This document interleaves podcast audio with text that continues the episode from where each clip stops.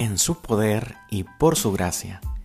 Vidas transformadas, consejerías de vital importancia, charlas prematrimoniales, compartir la palabra del Señor, coordinar un equipo de siervos para Dios.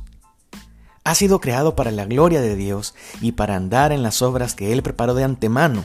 Esto dará fruto solo cuando confíes en que Dios está en control. En este podcast Hablaremos de lo que Dios ha estado haciendo en el ministerio que por gracia me permite desarrollar en su poder y por su gracia.